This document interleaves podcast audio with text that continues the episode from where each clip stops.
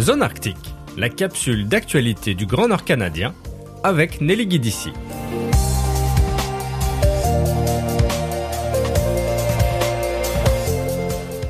Le 31 janvier 2024, l'innovateur yukonais Jim Coates a présenté devant une quarantaine de personnes, dans le cadre d'une conférence, les principales raisons de la fonte du pergélisol en Arctique. Selon lui, l'une des solutions pour la freiner est la réintroduction du mammouth laineux qui vivait dans le territoire du Yukon à l'époque glaciaire. Sans indiquer le nombre de mammouths nécessaires, il estime que le tassement de la neige peut ralentir la dégradation du pergélisol en le maintenant à une température en dessous du point de congélation, et les mammouths pourraient hypothétiquement tasser beaucoup de neige.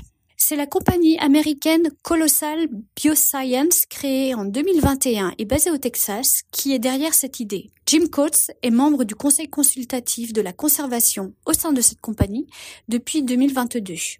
Colossal Bioscience est une entreprise de biotechnologie et de génie génétique qui travaille pour la préservation et la restauration de la biodiversité en déclin sur Terre par la réintroduction d'espèces animales éteintes comme le tigre de Tasmanie appelé thylacine ou le dodo, un oiseau endémique de l'île Maurice dont le dernier spécimen a été abattu en 1681. Selon Colossal, le mammouth laineux a le potentiel de ralentir la fonte du pergélisol et ainsi de prévenir les émissions de gaz à effet de serre emprisonnés dans le pergélisol lorsqu'il ne se dégrade pas. Le retour du mammouth permettrait aussi à la forêt d'être remplacée progressivement par la steppe, qui était la végétation dominante au Yukon jusqu'à la fin de la période glaciaire il y a 11 000 ans. Pour Ben Lam, l'un des deux cofondateurs de cette entreprise, un scénario de réintroduction du mammouth en Arctique ne verra pas le jour avant une dizaine d'années, et dans ce laps de temps, il prévoit de travailler avec les différents gouvernements et Premières Nations pour aller de l'avant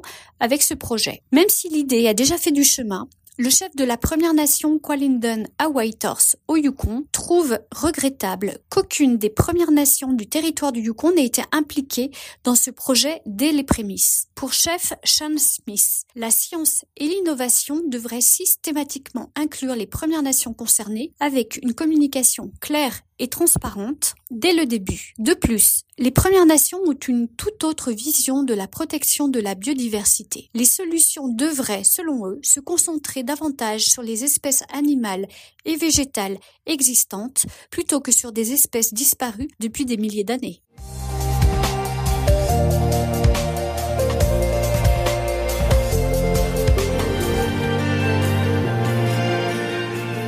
C'était Zone Arctique la capsule d'information du Grand Nord canadien avec Nelly Guidici. Pour retrouver tous les articles de Zone Arctique, lisez le journal L'Aquilon, disponible en kiosque tous les jeudis ou sur aquilon.nt.ca.